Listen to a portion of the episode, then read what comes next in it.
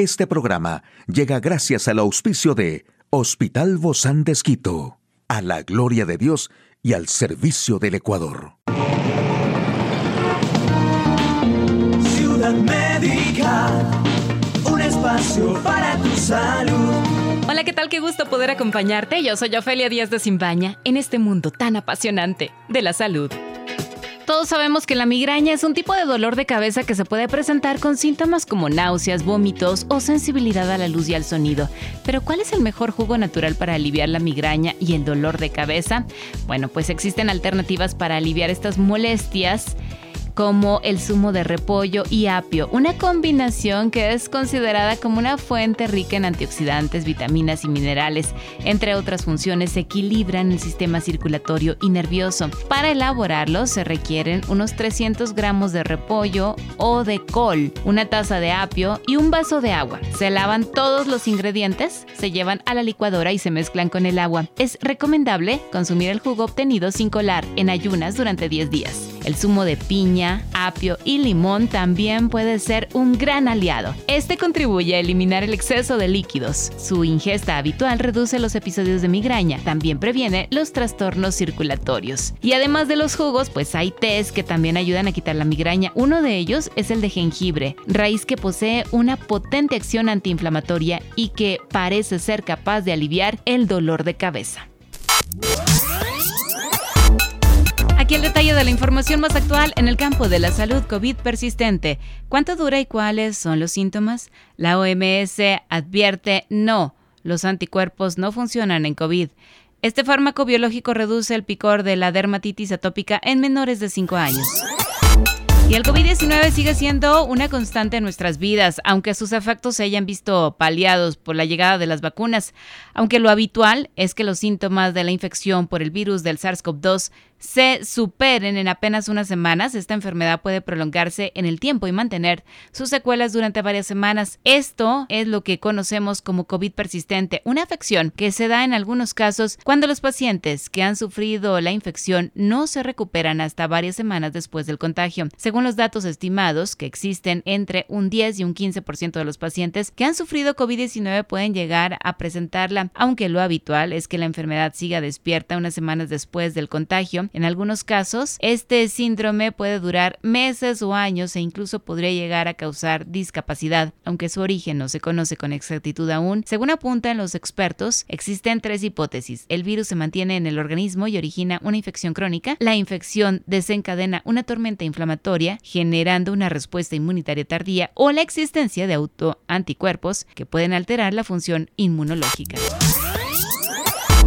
Y bueno, los anticuerpos, Sotrovimab y Casirimibab, Indemimab no se recomiendan para los pacientes con COVID-19 según informa The British Medical Journal, expertos internacionales. Esta nueva recomendación sustituye a las anteriores sobre su uso y se basa en nuevas pruebas obtenidas. El documento afirma que no es probable que estos fármacos funcionen contra las variantes que circulan actualmente como la Omicron. En la misma actualización, la OMS hace una recomendación condicional para el uso del fármaco antiviral Remdesivir en pacientes con COVID-19 grave y una recomendación contra su uso en pacientes con COVID-19 crítico. Estas directrices se basan en los resultados de cinco ensayos aleatorios en los que participaron 7.643 pacientes que presentaron 13 muertes menos por cada 1.000 pacientes con COVID-19 grave que tomaron remdesivir. Sin embargo, 34 muertes más por cada 1.000 pacientes con COVID-19 crítico que tomaron el medicamento. Y más de la mitad de los niños participantes en el estudio tuvieron al menos una disminución del 75% de signos de esema y reducciones muy significativas en la picazón, con una mejoría del sueño. La dermatitis atópica es una enfermedad inflamatoria crónica que afecta con mayor frecuencia a la infancia y provoca erupciones en la piel que pican y descaman. Estos síntomas comprometen la calidad de vida de los pequeños pacientes y de sus padres, ya que en muchas ocasiones no les deja ni siquiera descansar por la noche. Ahora el primer estudio, que ha probado un fármaco biológico, en lugar de medicamentos inmunosupresores para el tratamiento de la dermatitis de moderada a grave en bebés y niños de 6 meses a 5 años, muestra que fue muy eficaz para reducir los signos y síntomas de esta patología, según informan los investigadores que participan en un nuevo estudio internacional de fase 3 dirigido por Northwestern Medicine. Hoy en Médico Directo hablaremos sobre otitis del nadador. ¿Quiere saber usted más de este tema? Lo invito a que nos acompañe. Una charla amigable con nuestro invitado. Hoy recibimos con muchísimo agrado a la doctora Mercedes Silva. Ella es otorrinolaringóloga del Hospital Bozán de Esquito. Gracias, Doc, por acompañarnos el día de hoy. Bienvenida. Gracias por la invitación. Cuando hablamos de la otitis del nadador, sabemos que es esta infección del conducto auditivo que se da en estas personas que se meten en la piscina constantemente y hay muchos cursos actualmente, pues muchos de nuestros niños quizás siguen tomando estos cursos que estaban en el verano y luego les gustó, como es el caso de mis hijos. ¿Por qué se da la otitis del nadador? La otitis externa, que sería en sí la otitis del nadador, es una inflamación del conducto auditivo externo del oído. Generalmente aquellas personas, eh, niños o, adultos que se introducen cotonetes para equivocadamente eh, dicen voy a limpiarme el oído, quiero que esté limpio, eh, no vale que esté con cera, pero se meten cotonetes invisibles, palillos, llaves. Entonces, a la larga, eso daña la flora eh, normal que tenemos en el oído. Hay unas bacterias que, que van a proteger entonces la cera a la final protege el oído de que entre el agua, de que entre el ruido, de que entren animales, de que se irrite el oído. Es decir, no hay una capa protectora entonces, Doc. La capa protectora es la cera. la cera y las bacterias que tenemos en el conducto auditivo externo, las aprofitas, las bacterias normales, van a proteger. Obviamente si hay tacos de ser, eso es otra cosa. claro. Ahora, Doc, muchas veces cuando estamos hablando de la otitis del nadador y se supone que cuando uno se introduce al agua con esta frecuencia, como son clases de natación quizá, uno se pone el gorrito, ¿no? ¿Ese te protege en algo o se acumula el gorrito de natación protege, pero la mejor protección en sí es no meterse cotonetes y tener la cera que tenemos normalmente para proteger. Ahora, eh, mucho tiempo en el agua, siempre las clases de natación son solo 45 minutos, una hora, que no habría problemas si no tendríamos, eh, si tendríamos el conducto protegido, ¿no? Las gorritas de natación igual ayudan. Eh, pero si es que ya un niño ahora que hubo vacaciones se queda, y que me ha pasado, ¿no?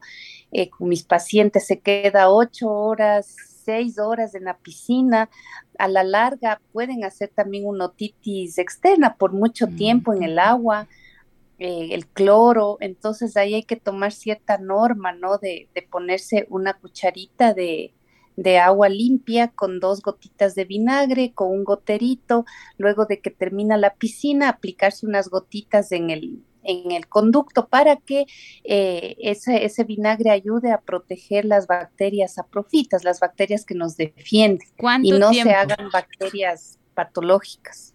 ¿Cuánto tiempo se tendrían que poner estas gotitas, Doc? Luego de que estén, yo qué sé, los niños a veces no se les puede sacar de la piscina tres, cuatro horas en, el, en la piscina introduciendo la cabeza y todo, salen de ahí y se hace esa preparación como para protección, ¿no? De lo que han pasado en, en el agua tanto tiempo. Ahora, tengo en mis notas también, que no hace falta inclusive nadar para tener otitis del nadador, ¿no? Porque cualquier cosa que haga que se lastime la piel del interior del conducto auditivo también podría llevar a una infección. Claro, por eso es que eh, incluso cuando la gente se mete mucho cotonetes y se ha lastimado, yo recomiendo que para bañarse se pongan algodón con vaselina siquiera unos tres semanas hasta que la cera le vuelva a mm, crecer, porque la cerita es lo que protege. A veces dicen, chuzas en el baño, me entra el agua y tengo que limpiarme porque me entra el agua. Claro, le entra el agua porque no tiene la cera, que es como que repele el agua, ¿no? Hay que limpiarse afuerita, afuera sí. Afuera. Ahora, muchas veces también salen del agua y yo veo que se sacuden el oído y luego se sacuden del otro lado. ¿Eso está bien? O sea, no, claro, obviamente si no hay protección, no hay cera, el agua se mete y claro, se sacuden para que salga, ¿no? Pero la idea es que no hagan eso porque si uno tiene la cera normal, no pasa nada, no pasa absolutamente nada. Ahora, cuando una persona o un niño, un pequeño, tiene una infección del oído medio o del u otitis media, eh, la pus que se acumula dentro del oído medio puede pasar al conducto auditivo a través de, esta perforación? Que a veces claro, si hay una otitis media supurativa, una inflamación del oído medio en sí, ya se rompe el tímpano porque ya no aguanta la presión, sale esa pus y claro, eso se llama otorrea y eso se sale por el conducto auditivo externo y a veces la gente también por limpiarse, por no se cuida del agua, entonces ahí se infecta más tanto el oído medio como el conducto auditivo externo. ¿Cuáles son los principales síntomas de la otitis externa o de esta otitis famosa del nadador? Es dolor, es un dolor bien intenso, hipoacusia, es decir, como el conducto se inflama tanto eh, no se escucha y el dolor es tan intenso que así 24 horas no aguanta, ¿no? Oh. Duele hasta el cuello, hasta el hombro, se extiende el dolor, es muy fuerte, es un dolor muy fuerte realmente y, y apenas se toque el trago, la parte anterior, salta la, la, persona del dolor. Fiebre, a veces fiebre eh, y, y porque el conducto se cierra prácticamente. Claro, y va, el niño quizás se va a quejar de que, de que está tapado, ¿verdad? Y de que le duele, obviamente. Más que todo que le duele, sí, que le duele, porque es tanto el dolor que lo, lo tapado ya queda secundario. Esas manifestaciones de las que estamos hablando, Doc, se dan apenas se le tapó en el oído o a lo mejor puede seguir metiéndose todavía la No, no, va, va empeorando. Entonces, claro, el oído se le medio tapón, entonces, claro, las personas comienzan a meterse cotonete, el dedo, algo, a introducir algo como para abrir y ahí eh, empeora, va empeorando. Mientras más se va uno manipulando, el conducto se va inflamando más y a veces se hacen grandes abscesos en oh. todo el conducto, que es muy doloroso. Puede supurar entonces, o sea, se pone rojo, claro, de ley supura, bota pusa, así no sea una otitis media, ¿no? Pero a veces se hacen abscesitos de los forúnculos, como que se inflaman y se hacen abscesos.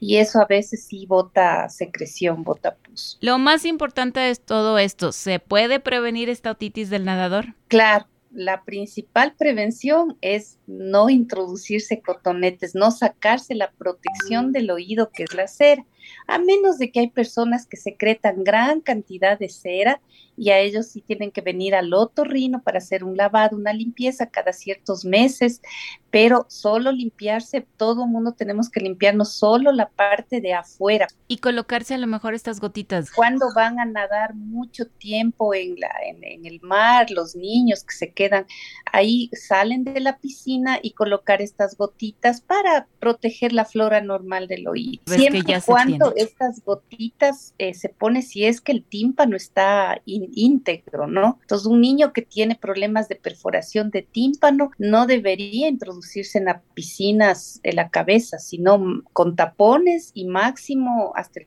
cuello, ¿no? Es importante primero, bueno, asistir al otorrino, una limpieza con el microscopio de, de, toda esa secreción y como las gotitas no van a llegar, se trata con gotas tópicas. De nada sirve tomar antibióticos vía oral si el problema está tópico ahí en el conducto. Entonces hay que poner unas gotitas antibióticas con corticoide para que desinflame gotas. Pero las gotas, como el conducto está tan inflamado, no van a entrar. Mm. Depende. Hay conductos que no están tan inflamados y solo las gotitas y listo. Pero en sí hay que poner un expansor. ¿Cuánto tiempo dura este tratamiento, doctor? Una semana porque se le pone tres días del expansor, luego se le retira o sale solito porque ya se desinflama y se, las gotitas se las pone siquiera unas tres veces al día. Muchísimas gracias, doctora Mercedes Silva, otorrinolaringóloga del Hospital Bozán de Esquito. A usted, amigo y amiga, a seguirnos cuidando, por favor. Hasta la próxima. Un espacio para tu salud. Puedes escuchar de nuevo este programa en hcjb.org. Este programa llegó a usted gracias al gentil auspicio de Hospital Bozán de Esquito, a la gloria de Dios y al servicio del Ecuador.